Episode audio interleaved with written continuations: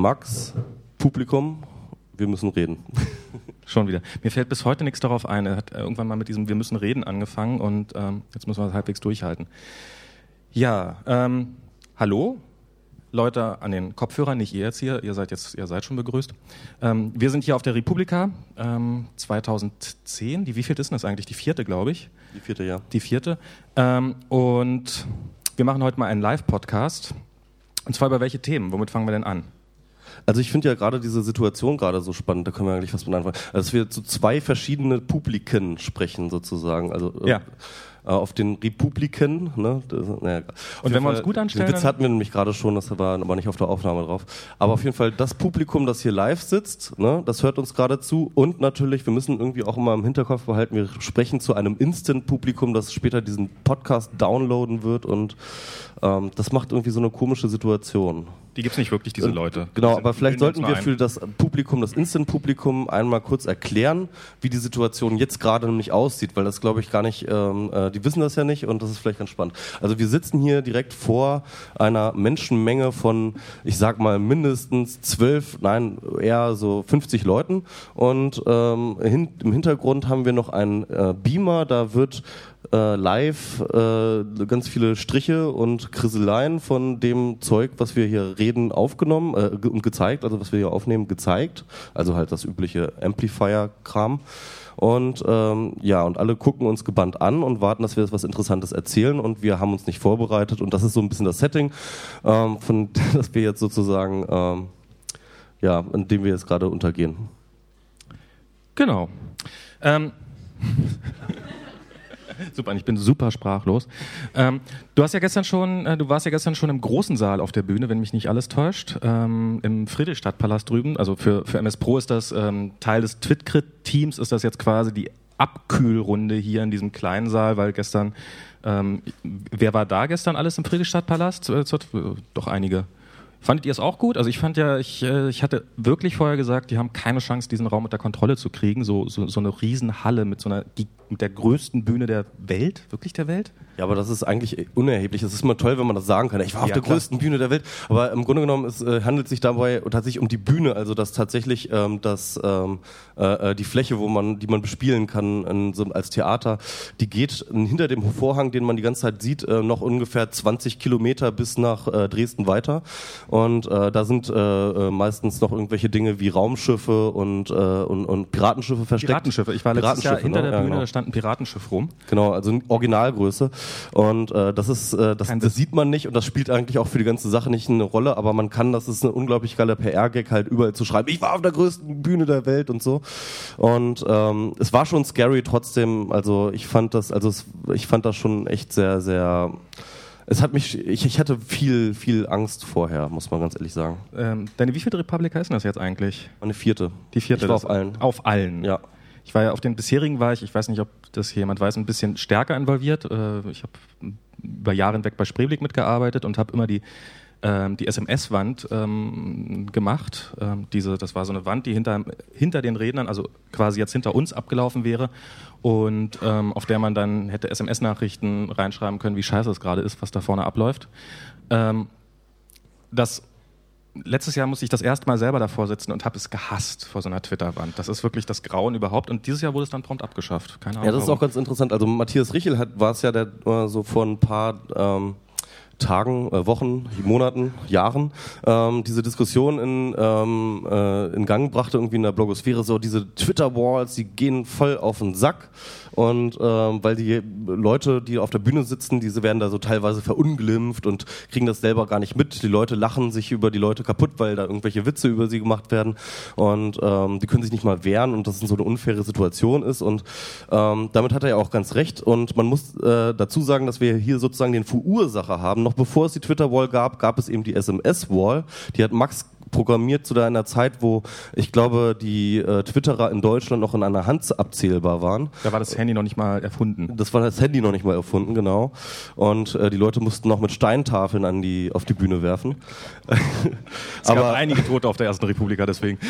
Genau, auf jeden Fall. Ähm, Nee, ähm, äh, ja, jedenfalls, äh, das ist eine schöne, schöne Kontrahent-Situation sozusagen. Ähm, ne? um, um das jetzt mal und, zu erklären. Und, genau. Und kaum, dass Max dann einmal selber mit seiner eigenen Erfindung konfrontiert wurde, ja, zack, ist er abgeschafft. So, so ist das nämlich Ja, ähm, in Machtsystemen. Um das jetzt mal zu erklären, die, die vier Herrschaften da vorne, die ähm, haben sich mehr oder weniger einfach nur so auf der Bühne platziert. ähm, die gehören nicht dazu. Das ist, äh, falls sie nachher bessere Witze machen als wir, dann bitte nicht lachen. Ähm, das Genau. ist, ähm, Wir werden das dann rausschneiden. äh, wo, wobei, vielleicht kann man zwei davon mal vorstellen. Matthias Richel und Bosch, die machen auch einen Podcast seit, seit neuestem. Gestern, Ein, das wiederhole ich jetzt nicht, was er gesagt hat. Darum hat er keinen Bosch, wenn du Mikrofon. was sagen willst, da ist das Mikro, ne? genau, wir haben das Publikum natürlich aufgefordert, damit die euch, unsere wirklich, äh, unsere Hörerschaft, die uns wirklich was am Herzen liegt, und nämlich Podcast-Hörerschaft, ähm, dass ähm, ihr davon natürlich was mitbekommt, wenn hier gemeckert wird. Und äh, ja. Aber ähm, weiter Republica, ähm, ja, was hat dir, was hast du denn, du hast ja noch nicht so viel gesehen, ne? Du bist erst heute so richtig Ich da. habe ich hab gestern die Twitter-Lesung gesehen. Die, äh, Twitter-Lesung heißt das, nicht Twitgrid-Lesung. nach Nee. Twitter-Lesung. Twitter-Lesung nach wie vor, genau. Ähm, die fand ich sehr gut. Äh, den Vortrag von Sascha Lobo ähm, fand ich so okay. Und äh, vorhin habe ich noch was sehr Schönes über Arduino gehört. Das ist, ähm, das ist eine kleine Plattform, mit der man so, das ist was für Nerds. Das ist so, kann man sich kleine Computer draus bauen. Ähm, kostet irgendwie so 20 Euro. Das war sehr unterhaltsam. Und ähm, ja, Also zu dem Sascha-Vortrag finde ich das ganz interessant. Ich war jetzt gerade eben, also so von einer Stunde, war hier ein, ähm, ein sozusagen ein, ein, eine Art Gegenvortrag. Also und zwar von ähm, äh, Bernd Lieferts, äh, einem ähm, Menschen, der gerne an einem Imageboard rumhängt, das sich, ähm, das relativ bekannt ist in Deutschland. Das nennt sich Krautchan. Ich weiß nicht, wie viele Leute das kennen. Jedenfalls, ähm, es war ein Vortrag über dieses Imageboard Krautchan, in dem jeder anonym Dinge posten kann. Und äh, das war ein zentraler Bestandteil auch von Sascha Lobos Vortrag, äh, nämlich äh, dort, wo so genannte Shitstorms und Trollereien irgendwie auf ihn hereingeprasselt sind. Und nicht nur auf ihn, aber er ist dort definitiv mit einer der größten ähm, Figuren. Ähm, hoppla. Was du? ist doch glatt das Bild abhanden gekommen. Ach, nur das Bild, gut. Ja, da, das das, Bild. Bild. ist egal. Ähm, Das Bild, ohne, Bild, ohne Bild sind wir nichts. Ja, Mist. ja, Na, wird schon wieder. Oh. Das hat aber ganz üble ist sowas- Ausschläge Das ist gegeben. sowas, was, was eigentlich nicht passieren sollte. Das Ja, ne, Max, vielleicht, äh, Max hat immer die Eigenschaft, immer an der Technik rumzufummeln, während wir Podcasts machen und halt dann immer eigentlich alles kaputt zu machen. äh, das beherrscht er wirklich, wirklich richtig gut. Ähm, naja, jedenfalls, ähm, das, das war ganz witzig, dann irgendwie sozusagen die Gegenseite zu sehen und also das, er hat jetzt nicht, jetzt nicht groß verteidigt, was da gegen Sascha abgeht, aber er hat halt auf jeden Fall ein bisschen erklärt, wieso ähm, da so undiszipliniert auf einzelne Individuen eingeschlagen wurde. Das war ein ganz interessanter Vortrag, fand ich. Haben die denn auch noch andere Opfer als Sascha Lobo? Ja, Oder? genau. Und zwar meine Twitcrit-Kollegin ähm, Happy Schnitzel war auch mit, ist auch mit Teil eines äh, sozusagen ein, ein Krautschern-Meme, ja.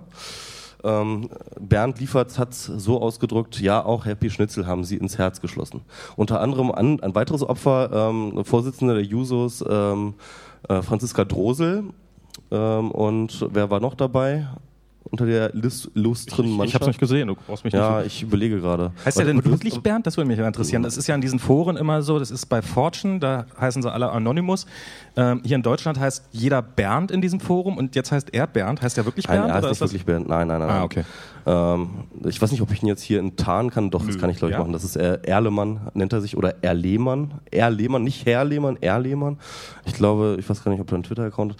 Egal, auf jeden Fall, ähm, der, der äh, hat sich natürlich dann Bernd Lieferts genannt, weil alle Leute, die bei Couchchan posten, heißen automatisch Bernd. Ne? Also das ist halt so absolut anonym und äh, deswegen wird jeder äh, Post von denen äh, heißt Bernd und ähm, Bernd Lieferts ist dann immer so der Nachname, also Lieferts ist immer der Nachname, den sich die Bernds außerhalb geben, um sozusagen wie eine reale Person zu wirken. Also es werden zum Beispiel auch bei, das ist ganz witzig, bei, ähm, ähm, bei das muss man mal gucken, bei äh, wie, wie heißt das nochmal, ähm, Abgeord Abgeordnetenwatch.de sind sehr, sehr viele Fragen an Abgeordnete sind von einem Herrn Bernd Lieferts. Das sind meistens die absurdesten. Und ähm, aber also auf so einer Ebene absurd, dass man, ähm, na egal. Ähm, von dort aus gehen eben ganz viele Trollereien gegen ganz viele andere Internetgeschichten eben los und ähm, ja Äh, das war ganz interessant, fand ich. So, jetzt kommen wir zu dem Teil, den wir am besten können, nämlich Themenwechsel. Ähm, Oh ja. Was haben wir noch so für Themen? Hatten wir da nicht Du, du gestern hast was? ja mittlerweile dein iPhone, ne? Das, ich probiere jetzt mal so ein bisschen überzuleiten. Das ist ja so, ich dachte, du steigst jetzt direkt drauf ein. was? Du, äh, du hast es doch mittlerweile, Ach, oder? ich hasse es, ja, ja, genau. Ähm, ja, also ähm, jetzt gar nicht wegen dieser großen äh, Diskussion, dieser, ähm, sag ich mal, ideologischen. Einfach weil es dir zu langsam ist. Ja, ich habe das 3G und du hast das 3GS und ich Ja. sehe, wie schnell deins ist und ich sehe, wie schnell meins ist. Er ist ich denke immer nur, ja, Ähm, worüber wir, was wir jetzt eigentlich uns als Thema ausgedacht hatten, aber da will er jetzt gerade nicht hinleiten, der, der liebe Michi, ähm, ist, ähm, dass Apple ja jetzt gerade ähm, eine neue Firmware-Version für dieses iPhone angekündigt hat. Und ähm, jetzt wollen wir euch nicht mit technischen Details äh, langweilen. Und eines, eines dieser, dieser Punkte, die da aufgetaucht ist, ist nennt sich iAds. Ähm, ich weiß nicht, inwiefern ihr da drin seid in der Berichterstattung. Das ist, ähm, Apple macht jetzt Werbung. Also die, Ja. zum einen schießen sie jetzt mal Google richtig, wirklich richtig an. ja. So ganz offensiv, nicht nur einfach so ein bisschen so, guckt mal, wir machen jetzt auch Dinge, sondern jetzt machen sie in dem Kernbereich, in dem Google normalerweise rumturnt, ähm, sagen sie, da machen wir jetzt auch mit. Warum machen sie da mit? Mit der Begründung, weil die anderen das alle bisher scheiße gemacht haben, also nochmal ein Tritt gegen Google. Ähm, und die wollen das in Zukunft alles schöner und besser und toller machen. Und zwar, du hast die Keynote gar nicht gesehen, oder? Nee, ich habe die gar nicht, also beziehungsweise, ich meine, du kannst auch nicht von mir erwarten, du bist der Mac-Typ. Ja, ja, nein, ich, ich, ich, gut, da muss ich jetzt einfach ein bisschen weiter erzählen. Ähm, und zwar ist der Gedanke dieser Werbung, dass die mal, also Sie haben gesagt, bisher war Werbung scheiße. Ich glaube, damit haben Sie sehr recht. Ähm, und dann haben Sie vorgeführt, wie Sie sich das vorstellen, also bei Apple. Und zwar ähm, so nicht, dass man draufklickt und dann ähm, hat man ein Virus drauf oder sowas oder ist auf einer anderen Webseite, sondern der Gedanke ist, dass, dass das eingeblendet wird und dass dann tolle Videos gezeigt werden und dass man quasi freiwillig auf die Werbung, dass man gerne auf die Werbung draufklickt, um dann ähm, die Videos dahinter zu sehen und ähm, was ich ehrlich gesagt mal für einen relativ guten Ansatz halte. Also ähm, Werbung, die nicht einfach nur darauf äh, aus ist, dass ähm, dass man jetzt möglichst schnell draufklickt, dann auf irgendeiner komplett anderen Webseite landet und danach Möglichkeit vier Versicherungen abschließt.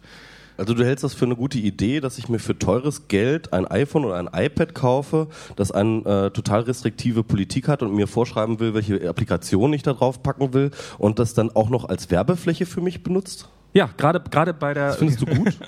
gerade bei der Werbung halte ich dieses Restriktive tatsächlich mal für was Gutes, weil ähm, dann kriegt man hoffentlich nicht diese ganzen dämlichen Banner, sondern ähm, mal nur ausgewählte qualitativ hochwertige. Wie wär's denn mal mit keinen Bannern auf meinem Telefon?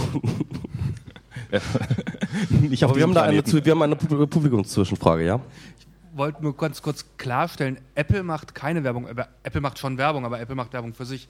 Das, was Apple vorgestellt hat, ist ein Framework, damit andere Werbung machen können. Auf die Apple hat keinen Einfluss auf diese Werbung. Die wird genauso langweilig und strotzend dumm sein wie alle Werbung bisher auch. Wenn sich die Agenturen nicht ändern. Äh, Da wird nicht Apple-Werbung Da- da- da ich da- Das, Deine große, Stimme- das große Problem daran ist nur, dass jetzt jeder, der fürs iPhone oder iPad was programmiert, diese dämliche Werbung auch einblenden kann, weil er daran mitverdienen darf.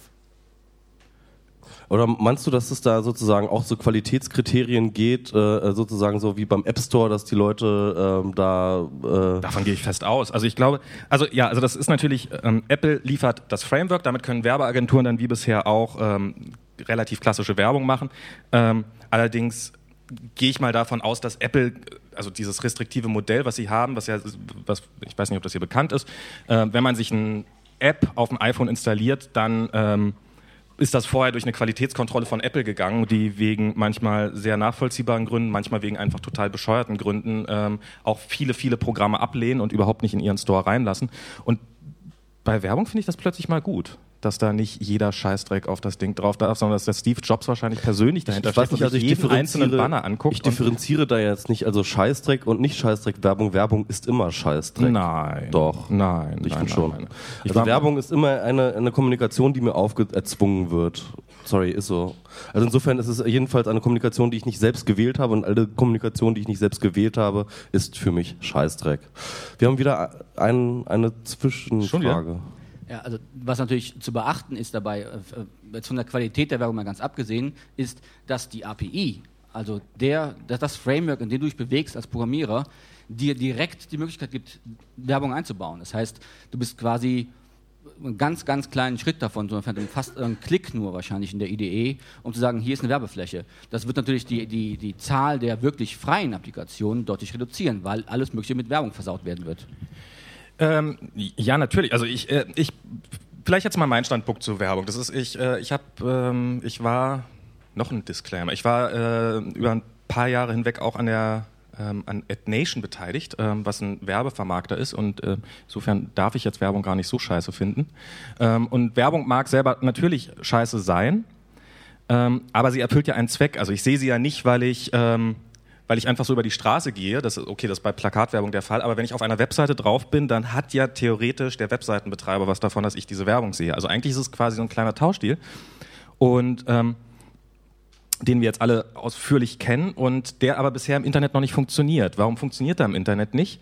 Meine Meinung ist, weil ähm, die Werbung, die in diesen Bannern abläuft, einfach total scheiße ist. Also ähm, weil sie eben, und das hat Steve Jobs in, einer, in, in, dieser, in dieser Keynote gesagt, ähm, und ich glaube, damit hat er tatsächlich sogar mal ausnahmsweise, oder hat er recht, und das ist nicht keine reine Koketterie, dass diese Werbung bisher zu wenig emotional ist, die man auf Geräten oder auf mobilen Geräten sieht, sondern es ist einfach nur äh, blöder Spruch, klick drauf, komm auf eine andere Webseite, ähm, friss oder stirb, und es ist eben nicht so dieses, ähm, wenn du irgendwann mal 50 bist, dann willst du dieses Auto kaufen, also dieses langfristige Kundenbeziehung aufbauen und ähm, das steckt überhaupt nicht drin in dieser bisherigen Online-Werbung. Und darum, schläfst du? Ja.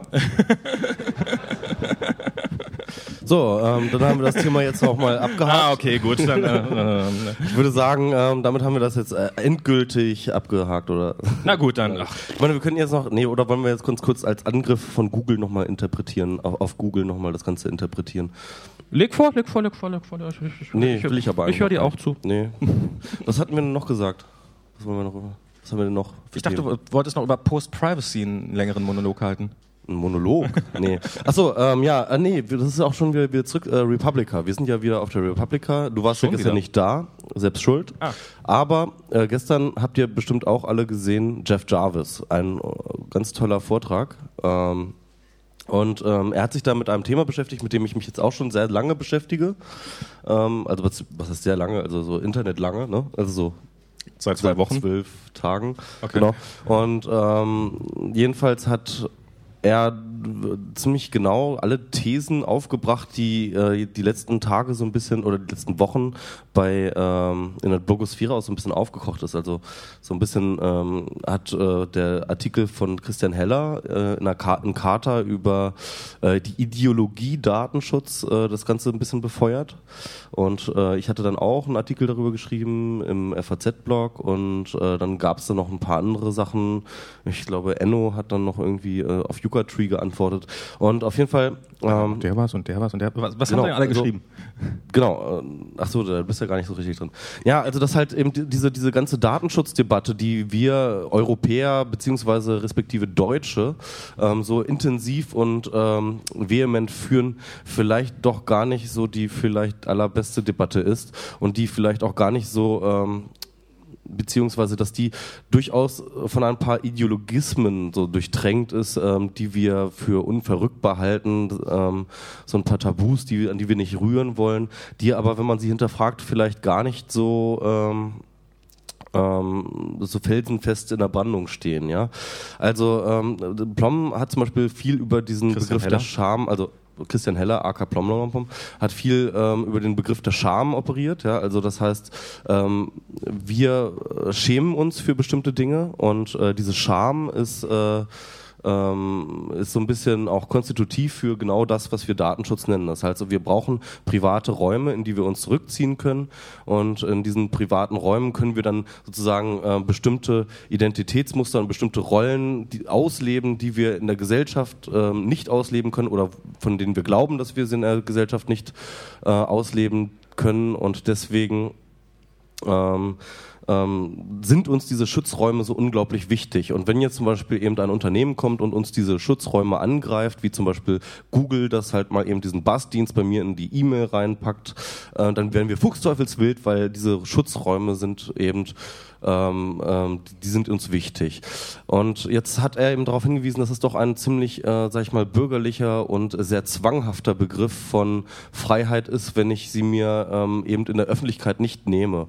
Und dass die Scham selber oder beziehungsweise ähm, auch die ähm, ich sag mal, die, die, die, die Notwendigkeit des Schämens als gesellschaftliches Ding, dass das vielleicht eher das Problem ist, das man bekämpfen muss. Ne?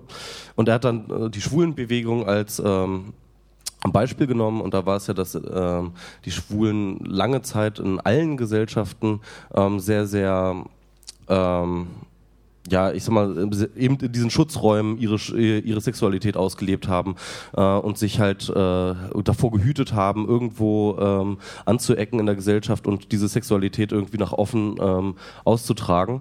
Und äh, weil sie auch ja, damit tatsächlich in echten Repressionen äh, äh, leben mussten. Und dann gab es, halt, ich bin noch nicht ganz fertig, und zwar, und dann gab es eben Ende der 70er ja diese große Outing-Welle, dass eben ganz viele Schwule, äh, auch vor allem auch Prominente, sich eben geoutet haben, öffentlich, öffentlichkeitswirksam und äh, dass da eine ganze schwulen Kultur auch ähm, äh, sich entwickelt hat. Äh, Beispiel CSD, ja, auch dieses äh, äh, vor sich hertragen äh, der, der eigenen Sexualität und ähm, ähm, und dass das eigentlich der äh, Startschuss war überhaupt für eine tolle äh, für für die Entwicklung von Toleranz in der Gesellschaft und für eine gewisse ähm, ja, Akzeptanz, dass das erst durch da sozusagen ähm, die Preisgabe von Informationen, auch gerade dieser intimen Informationen, eben dass äh, die Gesellschaft dazu gebracht wurde wurde, dass ähm, die ähm, ja, dass die Gesellschaft toleranter wurde und dass eben diese Scham also, nicht mehr da da Also die war. Theorie ist, wenn sich die Schwulen schon im Mittelalter geoutet hätten, dann äh, würden wir seit 500 Jahren selbstverständlich mit, mit ich, ich glaube, ganz so kann man, so pauschal kann man das jetzt nicht Ich würde nämlich sagen, dass das durchaus, also ich glaube, wäre das einfach 500 Jahre früher passiert, dann wären jetzt alle, also wären alle Schulen einfach tot gewesen. Vielleicht wurde es ja auch probiert und ist nirgendwo festgeschrieben worden. Nee, ich, ich bin da mir nicht so sicher. Also du musst halt sehen, dass tatsächlich in den 60er, noch in den 60er, 50er, 60er, 70er Jahren, ähm, da gab es keinen Unterschied in Sachen ähm, Sexuali äh, Toleranz für Sexualität, äh, keinen Unterschied zwischen, ähm, äh, äh zwischen äh, Mittelalter und ähm, und den 50er, 60er Jahren Amerika. Da, da wurden Schwule auch einfach totgeschlagen, doch, ja. Ja, ja, klar. Und, äh, die wurden, und diese Sachen wurden nie aufgedeckt. Also insofern, ähm, äh, also da ist keine, also du willst jetzt darauf hinaus, dass es schon lange eine gesellschaftliche ich, Entwicklung ich glaube, gibt, es, aber, die, aber die gab es nicht, sorry. Also äh, die, die Griechen, die alten Griechen, die waren sehr, sehr viel toleranter mit ihrer Sexualität als ähm, noch wir sozusagen. Ja. Also, äh, da kann, also so, so, eine, so eine einfache progressive Linie, die du jetzt ziehen möchtest, die gilt nicht. Na, aber es, es, ist doch definitiv schon eine Entwicklung, also dass man eine Gesellschaft ein bisschen dazu zwingt, mit dem Thema umzugehen und das dann gleichzeitig dann doch wieder zu äh, ähm, die Information zu veröffentlichen. Also wenn jetzt quasi von einem Tag auf den anderen äh, rausgekommen wäre, der und der und der und der und der sind schwul, ähm, dann hätten die, glaube ich, schon zumindest am Anfang ziemlich massive Probleme gehabt. Ich meine, das haben ja auch so mehr als genug Leute damit also, also klar ging das nicht von heute auf morgen, aber das war dann doch ein sehr, sehr schneller, sehr, sehr rascher Prozess von wirklich also null Akzeptanz bis zu ähm, ähm, äh, einem gesellschaftlichen ja, Bewusstsein. Ja, aber auch weil sich die Gesellschaft auch in anderen Bereichen geöffnet hat. Ja, natürlich. Doch nicht nur na, natürlich, aber das, ist, das, das hat natürlich alles zusammen in einer großen sexuellen Revolution ähm, hat das natürlich äh, zur Liberalisierung der Gesellschaft Nein, das äh, beigebracht. Ich nicht. Also ich meine, es gibt jetzt ein anderes Beispiel, wo, wo eine ähnliche Befreiung stattgefunden hat und das ist, würde ich mal sagen, in den Frauenrechten. Und bei Frauen war vorher durchaus bekannt, wer Frau ist und wer nicht. Äh, und auch die haben eine Liberalisierung äh, erfahren in der gleichen Zeit. Nein, nein, nein, nein, nein, nein, nein, nein, das, das, ist ein bisschen platt jetzt, Max. Also, sorry, ähm, die, äh, die Frauen hatten ein bestimmtes, sehr, sehr festgelegtes Rollenmodell, das sie in der Gesellschaft spielen mussten. Genau, und sie brauchten die Schutzräume, beziehungsweise sie haben diese anderen individuellen Identitäten auch in Schutzräumen ausgebracht. Und die Frauenbewegung ähm, war jetzt nicht, dass man sich geoutet hat, dass man Frau ist, sondern dass man auch andere Rollen beansprucht in dieser Gesellschaft als Frau. Äh, sorry, Max, äh, deine, das war jetzt ein bisschen platt, sorry. Glaubst du nicht, dass einfach die Gesellschaft als solche toleranter geworden ist? Ja, das ist einfach so Und passiert. Das ist darum, naja, das ist ein längerer Prozess, brauchen wir jetzt nicht genau drauf Wahrscheinlich, wahrscheinlich, weil die Mondkonstellation besonders stand. Nein, das, das, waren, das waren Leute, die das gemacht haben. Ja, klar waren das Leute, aber meinst du doch nicht ernsthaft, weil, äh, oder meinst du wirklich, weil äh, Schwule angefangen haben, sich zu ja. outen, hat sich die Gesellschaft geändert? Ja. Ganz klar, ja. Ist okay. Das ist, Nee, das ist auch, glaube ich, historischer Konsens. ja? Ist Ja. es das? Ist es, ist es, ist es, ich frage mal einfach hier jetzt rum. Ich, ich hoffe ja auch ein bisschen aufs Publikum. Bitte das Mikro. Ach, jetzt kriegt das.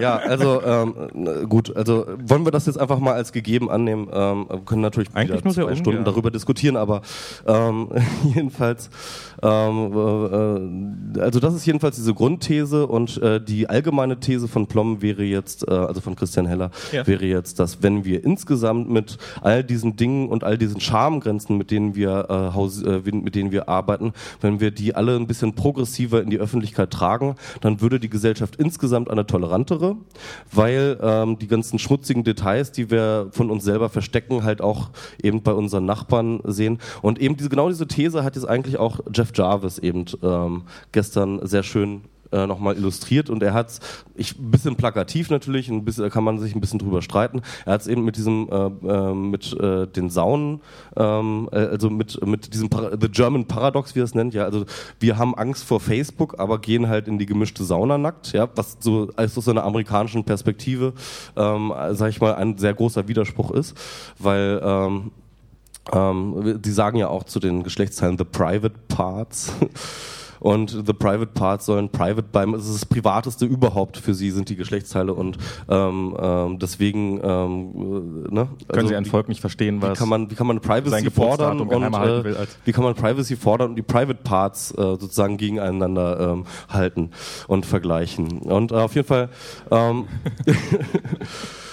ähm, Weil das, ja auch das, das, das war so ein bisschen nicht üblich ist, das jeden Tag in der Öffentlichkeit zu tun. Genau. Das war so ein bisschen diese These von äh, Jeff Jarvis, die fand ich super gut. Aber wir haben ja so eine Zwischenfrage. Ja, ähm, ich, ich meine mich zu erinnern, dass es zumindest in Deutschland so war, dass äh, Rosa von Braunheim äh, der Reihe nach Prominente geoutet hat und die waren überhaupt nicht zufrieden damit, dass das mit ihnen gemacht wurde.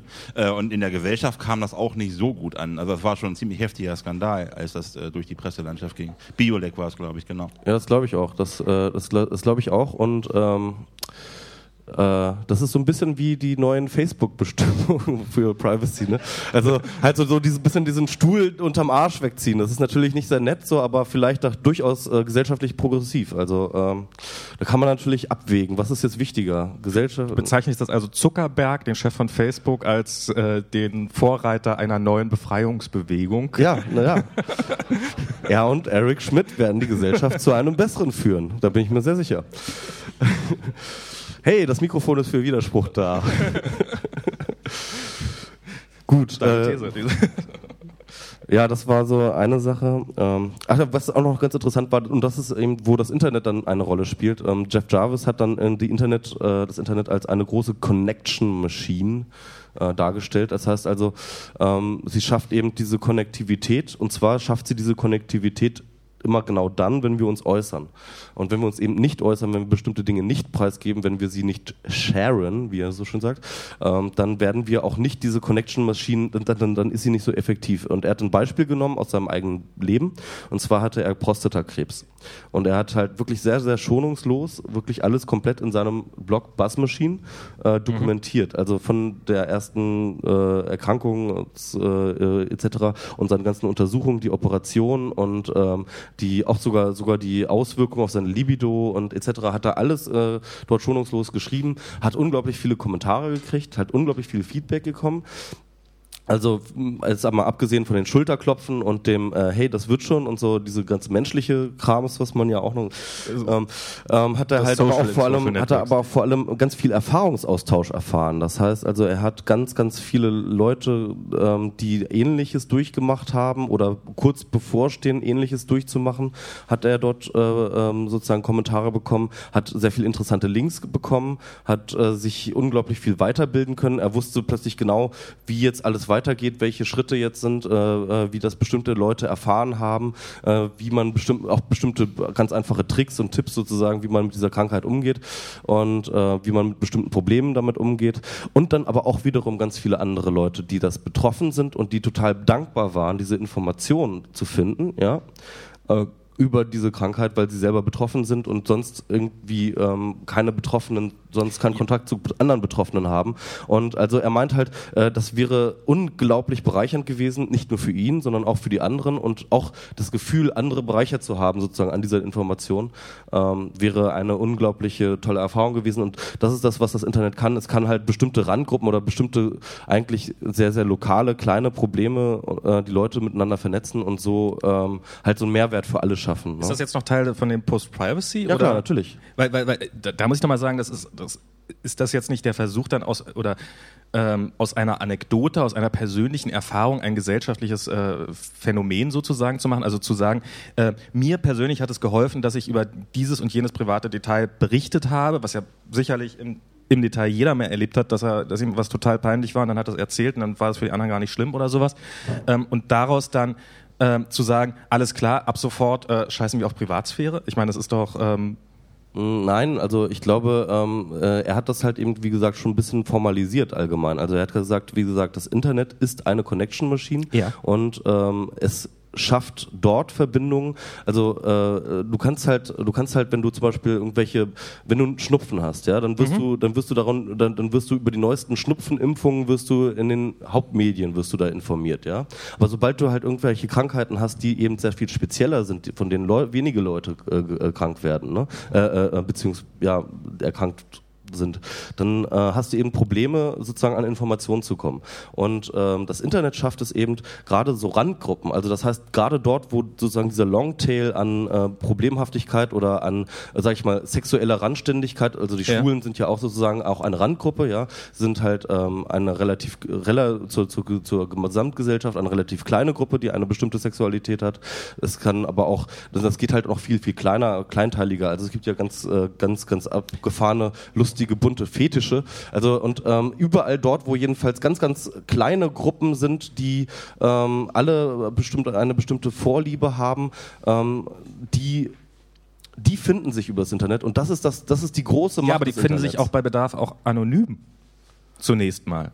Ja klar, natürlich. Ja, Also das hat doch das hat doch nichts mit Post-Privacy zu tun, oder? Das ist doch oder was was was verstehst du unter Post-Privacy? Vielleicht verstehe ich das. also, verstehe also ich für dich, ja, also ich finde diesen, und das ist natürlich ein Aspekt. Also ich habe mich da, das ist in meinem Artikel auch drüber, ähm, also jetzt, die, die, sag ich mal, diese, diese, diese Differenz, es gibt nur eine Differenz zwischen äh, Anonymität und Privacy. Also ich meine, die hängen zusammen. Ne? Mhm. Also das heißt, also das Recht auf Anonymität ist meistens auch Teil an der Privacy-Diskussion, aber die Privacy-Diskussion geht eben weiter. Ne? Und ähm, im Grunde genommen hat ja gerade das Tolle an dem äh, Artikel von Plom und äh, äh, der Diskussion, die daran anschloss, war ja gerade die Differenzierung zwischen einerseits Datenschutz, ich muss meine Daten schützen und andererseits Identitätsmanagement, ja. Und ähm, zum Beispiel und, und, und, und das halt ein bisschen zu entdröseln. Das äh, wird sozusagen als ein großer mono- monolithischer Block immer sozusagen verdiskutiert, aber das kann man durchaus herauslösen. Das ist eben sozusagen ähm, zwar einen Datenschutz gibt, der ähm, ähm, momentan äh, sozusagen deren Maximalforderung ist, niemand darf über irgendjemanden irgendetwas wissen, was der nicht sozusagen ganz persönlich freigegeben hat. Ja? Ja.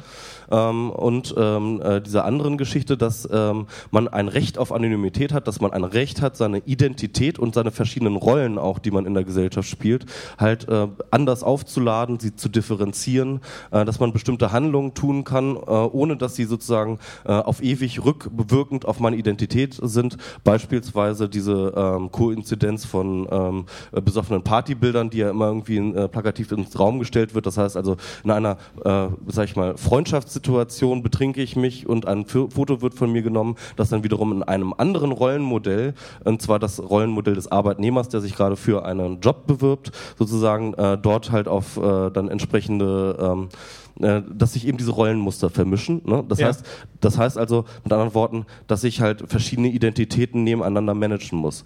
Und ähm, das sind zwei verschiedene Diskurse und das war das ganz Wichtige und das Tolle auch an dieser, äh, an dieser Debatte, dass es diese beiden Sachen mal ein bisschen entröselt hat. Ja. Okay, ich würde sagen, wir lassen Ja, erstmal wir haben jetzt noch mal den Holler die der, der kann langsam nicht mehr stehen. Ja, ähm, ja, schöner Kommentar in dem Zusammenhang. Ähm, Äh, ja, ich glaube, ein, ein wichtiges Konzept aus dem, was Jarvis gesagt hat, äh, fehlte in der Darstellung, nämlich er hat gesagt äh, Public First äh, und nicht Private First. Und ähm, das fand ich eigentlich extrem spannend, diesen Link äh, zu sagen, äh, die Abwesenheit von, von Datenschutz oder von Privacy ist nicht nur irgendwie, ja, also eine, eine Absenz von Privacy, sondern sie ist Öffentlichkeit.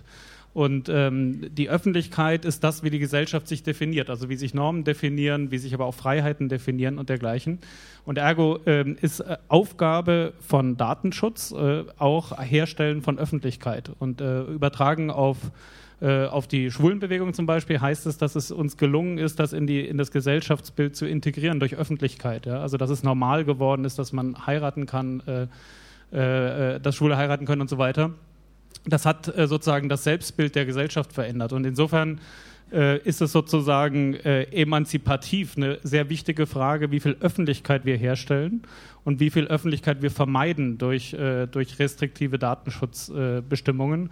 und das fand ich eigentlich ein sehr zentrales Konzept für, für Max, ja, dass das nicht nur sozusagen eine zufällige andere Art ist, Anekdoten zu scheren mit anderen, sondern es ist die Frage, äh, ob äh, jemand der ähm, äh, ja, Prostata-Operation hatte und, äh, und keinen mehr hochkriegt, äh, noch ein richtiger Mann ist. Ja? Und die Frage, ob das in der Gesellschaft so gesehen wird, hat sehr viel damit zu tun, ob du es öffentlich äußern kannst und auf eine Bühne gehen kannst und keiner lacht darüber. Ne? Also sehr viel mit Öffentlichkeit versus Privacy. Und dieses Konzept fand ich in, dem, in der Jarvis-Argumentation sehr wichtig.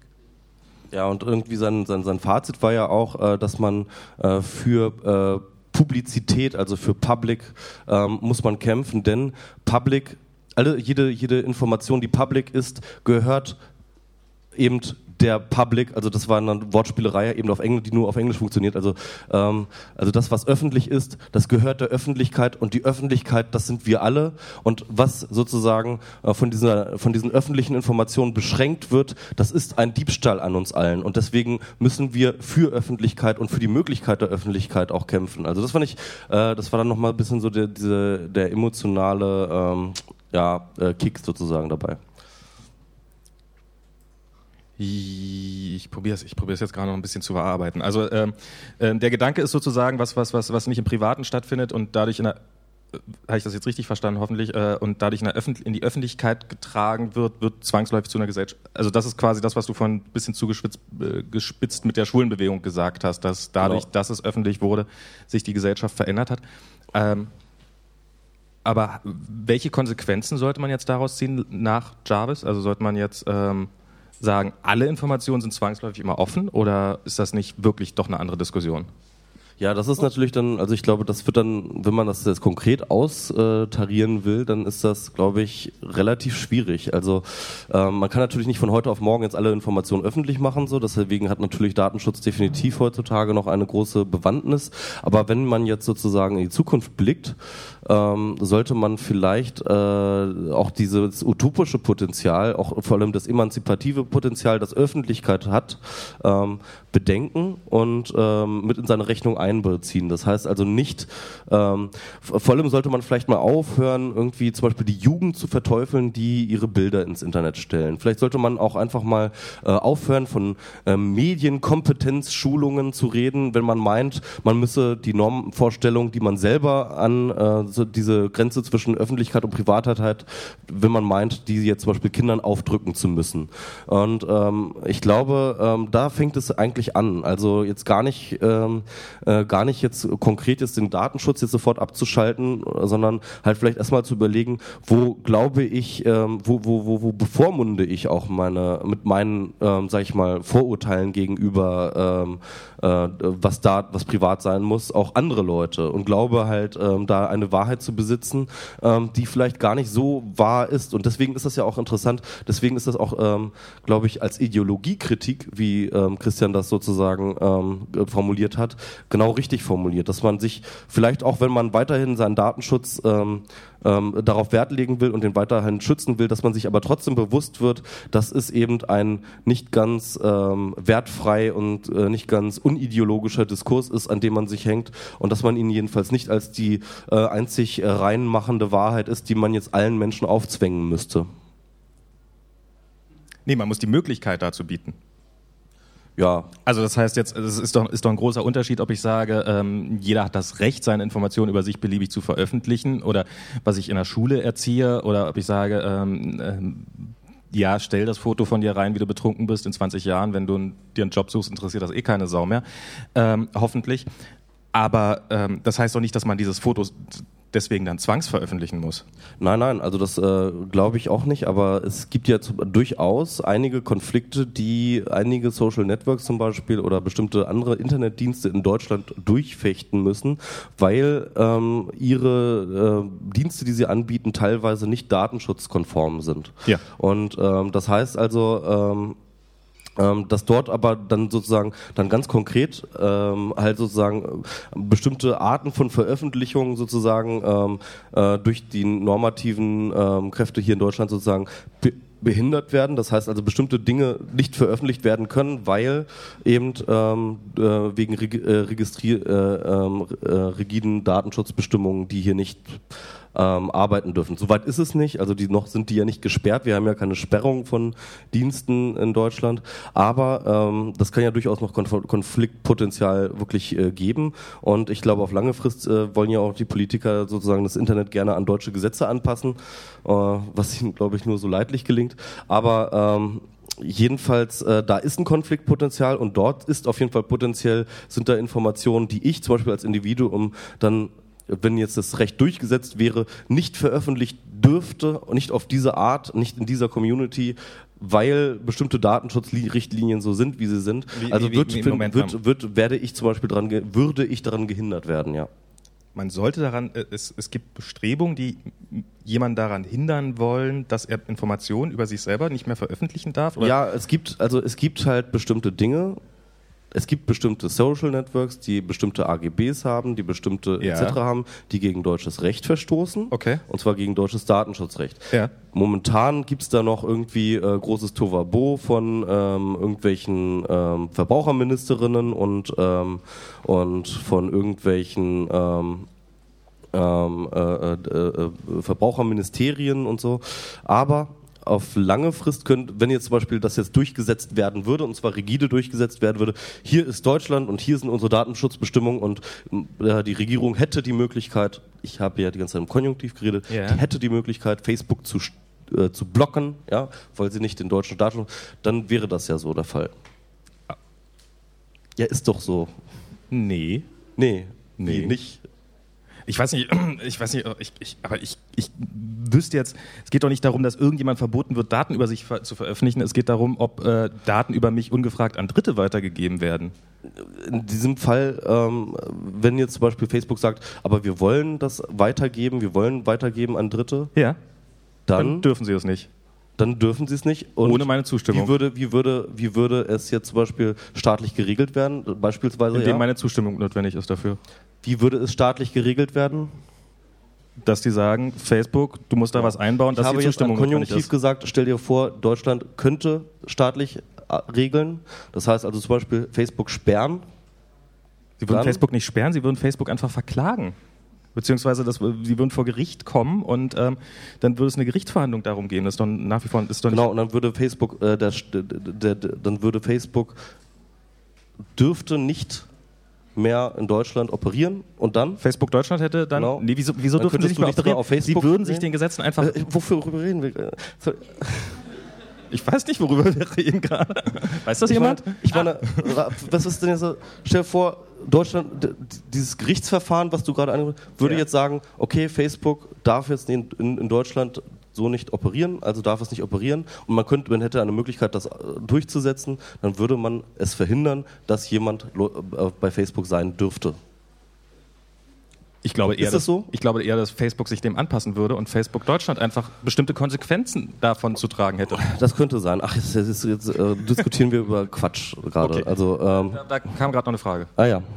Ähm, ich würde einfach mal noch zurück auf die Republika zu kommen. Ähm, gestern hat Peter ähm, Kruse äh, einen Vortrag gehalten, der sehr gut angekommen ist. Und er hat eine These in den Raum gestellt, äh, dass es einen großen Unterschied ist, gibt zwischen Natives und Visitors. Und sagt, die These war, die haben verschiedene Wertesysteme und die können sich gar nicht verstehen. Was Was haltet ihr von dieser Aussage?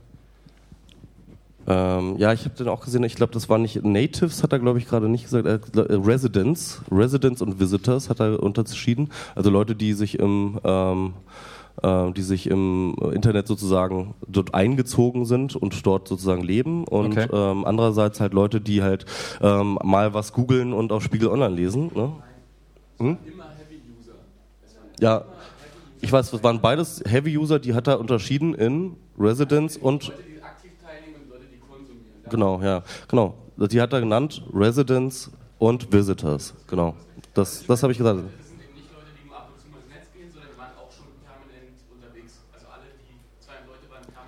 Ja, genau. Also ich, ich, ich habe das auch nicht ganz verstanden. Er hat gesagt, das sind, stimmt, das hat er gesagt. Das sind beides, das ist sozusagen, er hat nur Heavy-User, aber ich verstehe nicht, wie Heavy-User nur auch Visitors sein können. Also wie man, wie, wie Heavy, wie, wie Visitors, User, he, also der, diesen Widerspruch hat er, glaube ich, auch nicht so richtig aufgelöst. Doch, den hat er aufgelöst. Das ist eine äh, Frage, wo die Leute sich verorten. Ob sie sich mehr außerhalb der Online-Welt verorten oder da drin als Lebensraum.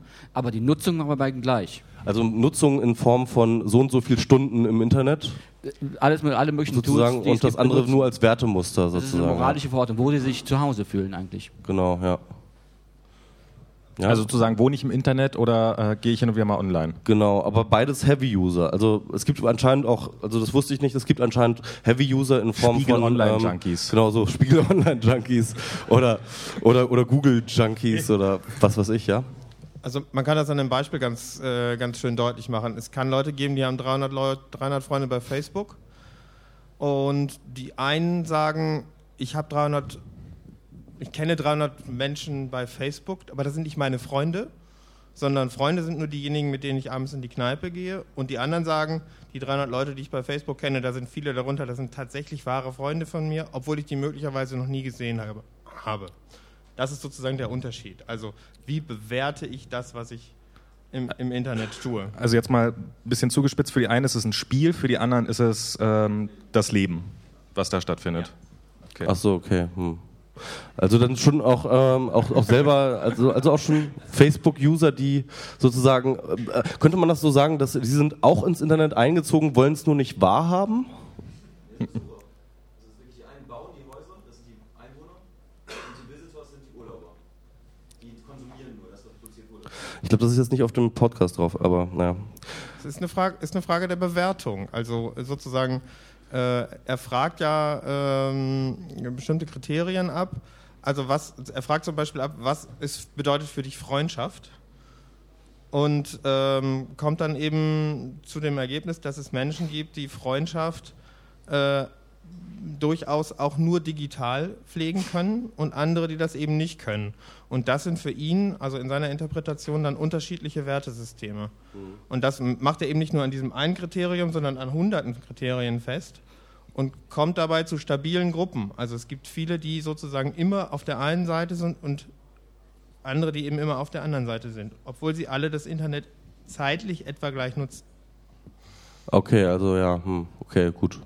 Ähm, ja, äh, was war denn nochmal die Frage? Können wir nächstes Mal anders beantworten? Nee, ne? Ob, Ob, ähm, ob das, oder wie wir dazu stehen. Was? Also es geht einfach darum, dass er meint, wir können uns gar nicht verstehen. Die einen, die sich so bewerten mit der eigenen Kultur, ähm, Wertesystem, die können die anderen mit der anderen Kultur, Wertekultur, sich nicht gegenseitig verstehen. Ähm, das heißt, er sagt, wir müssen aneinander vorbeireden. Also er ist, äh, ist ganz hart in der Formulierung, wir müssen aneinander vorbeireden.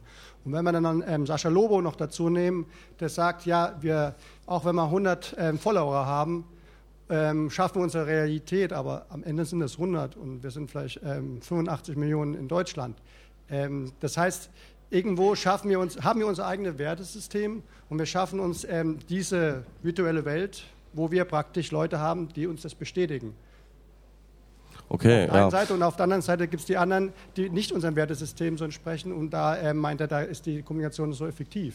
Da wollte er mal fragen, wie das so sieht. Also das sind zwei Vorträge, die dies in den Raum gesetzt haben. Also natürlich gibt es halt äh, auf jeden Fall so eine Kluft, auf jeden Fall zwischen einzelnen ähm, diesen Akteuren. Also ich kenne auf jeden Fall auch Leute, denen ich das nicht weiß machen kann, dass mir bestimmte Leute sympathisch sind oder dass ich zu bestimmten Leuten ein, sag ich mal, auch äh, freundschaftliches, emotionales Verhältnis pflege von Leuten, die ich noch nie gesehen habe. Ähm, und äh, es gibt Leute, die das durchaus verstehen. Also klar, ich habe dann auch manchmal das Gefühl, dass ich da so gegen eine Wand rede und ähm, das äh, gar nicht ernst genommen wird, was ich dann da so sage, aber ähm, ja, also ich fand es aber eigentlich auch gar nicht. Was hast du Ich- was zu sagen? Ja, ich, ich glaube, ich, also ja, ich, ich kenne ich kenn diese Differenz, glaube ich, zumindest. Ähm, ich, es gibt auch in meinem Leben Menschen, die, ähm, die, die zwar online sind und sehr viel, sehr viel im Netz sind, aber da keine Freunde haben. Die nenne ich teilweise Mama und Papa. Und ähm, die übrigens da sitzen. Nee, mein Vater sitzt noch da. Ähm, meine Mutter war schon zu langweilig. Und ähm, genau. Und ähm, aber das, ich glaube, das liegt auch ein bisschen daran, dass man, dass man es, dass wir in einer Zeit leben, in der wir dieses, diese Problematik noch sehr zuspitzen, weil, weil es noch ein relativ neues Phänomen ist. Also eigentlich ist das ja nicht so, als ob man da prinzipiell aneinander vorbeireden müsste, sondern ähm, wir als, also ich kenne MS Pro auch aus dem Netz und, ähm, und wir haben uns auch über das Internet quasi kennengelernt.